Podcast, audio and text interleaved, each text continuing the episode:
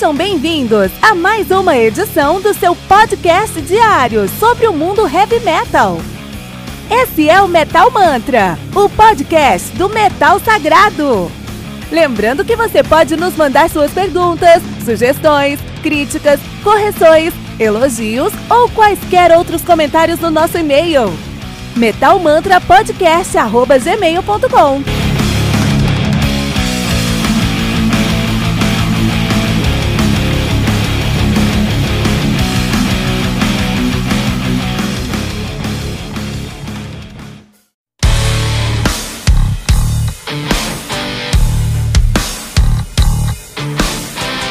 Olha aí, estou invadindo o seu episódio rapidinho porque temos uma pergunta importante. Você ama o heavy metal? Acredito que a resposta seja com certeza. Mas o que você tem feito para apoiar o metal todo dia? Aqui no Metal Mantra nós postamos dois episódios por dia, duas entrevistas por semana e uma retrospectiva aos finais de semana. E precisamos da sua ajuda para continuar a levar o metal para ainda mais pessoas. E ainda vamos te dar duas recompensas exclusivas. Toda semana tem o Heavy Bulletin, uma revista digital com o melhor do mundo do heavy metal. E você vai receber um podcast especial e exclusivo para os colaboradores do Metal Mantra. E você quer saber o que tem no nosso Heavy Bulletin ou no nosso episódio secreto? Corre na descrição desse episódio que tem um link para você conhecer a nossa primeira edição e o nosso primeiro episódio secreto agora mesmo. Não deixe de co colaborar para que o metal continue sagrado. Não deixe de colaborar para que o metal continue sagrado.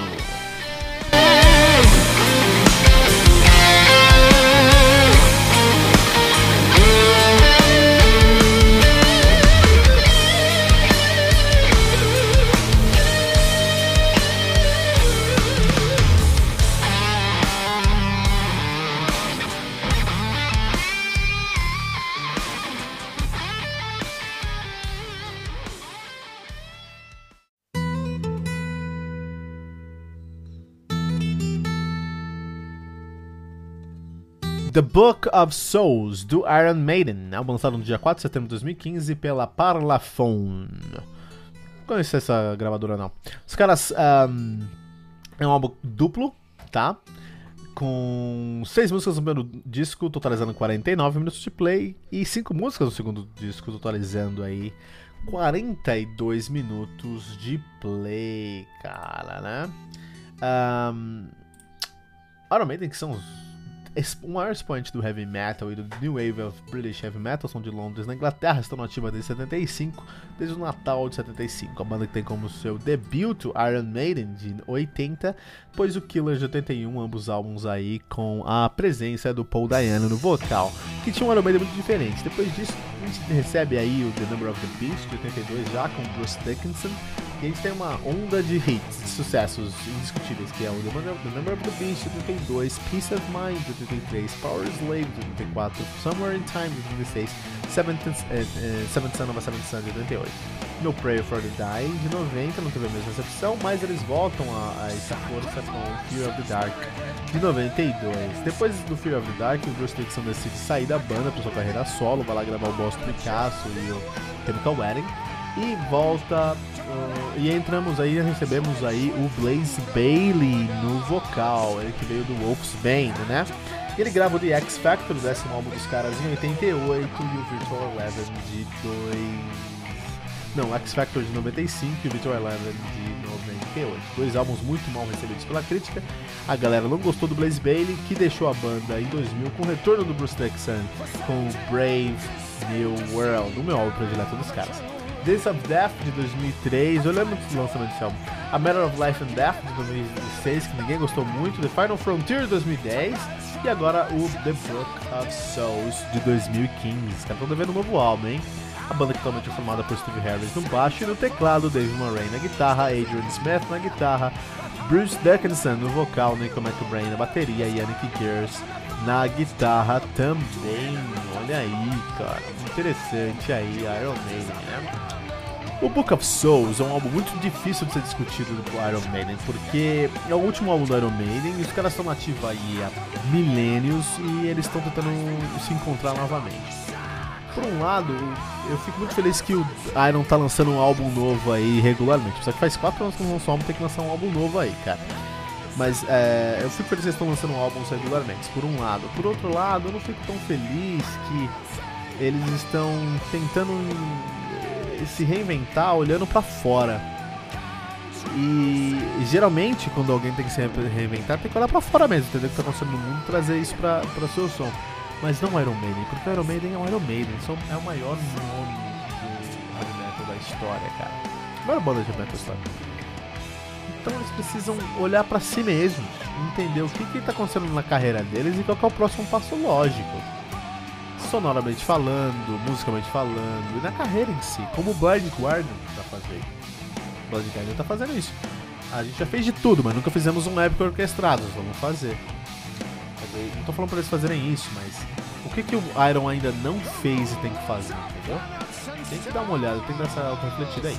Porque o que a gente, o que a gente tem aqui no, no Souls é uma banda que tem ri, ri, é, singles terríveis, como Spirit of, Spirit of Light, que é muito ruim. Em geral, músicas que foram pesadamente influenciadas pelo DT. O, o Steve Harris ele já declarou algumas vezes que ele é fãzão do DT. Quando ele vai gravar, ele tá chamando os produtores do DT para gravar com ele, entendeu? Esse álbum foi gravado com produtores que trabalharam no, no, no, nos últimos álbuns do DT.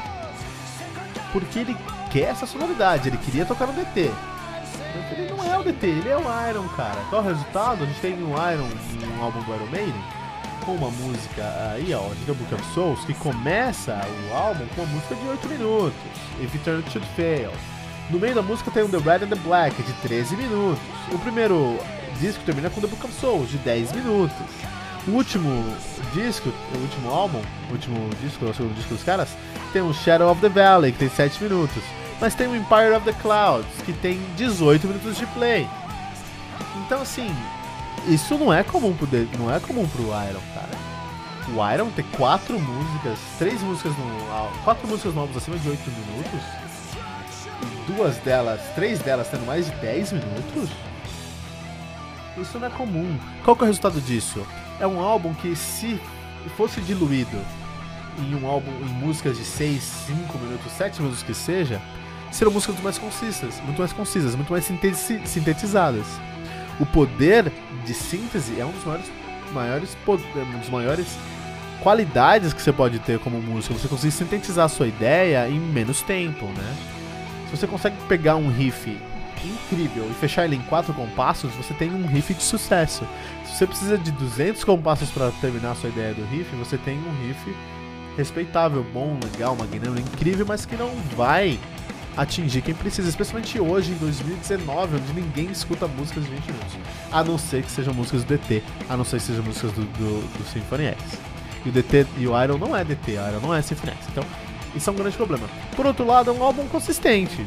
Tem nada de errado na música, funciona muito bem. Tá todo mundo super em forma, as melodias funcionam muito legais. Então não vou falar que é um álbum ruim, mas não foi tão bom assim também. E um, só para terminar esse review aqui, é, meu grande problema com esse álbum são os riffs. E isso eu acho que, o Iron tá me. Eles vão lançar um álbum novo daqui a alguns anos? Vão. E o que eu quero, o que eles precisam me provar é. Vocês ainda sabem riffar? Vocês ainda sabem solar? Porque eu, The Red and the Black são 13 minutos. Em algum daqueles solos lá no meio, eu tenho certeza que eu já escutei aquilo em no mínimo dois álbuns do, do Iron Man. Eu acho que eles estão reciclando alguma coisa, cara. Isso é um grande problema. Então, assim, é, eles têm três guitarristas que são referências. Pra que reciclar, reciclar, reciclar riff, cara? E reciclar uh, solo. Então, assim, deixa as músicas mais enxutas, tira a gordura, Sintetiza sua ideia como vocês sempre foram deuses, cara. É isso que eu espero do Iron Maiden no próximo álbum. Não é um álbum ruim, mas também não é um álbum que tá aí no top 5 do Iron Maiden, The Book of Souls do Iron Maiden aqui no Metal Mantra.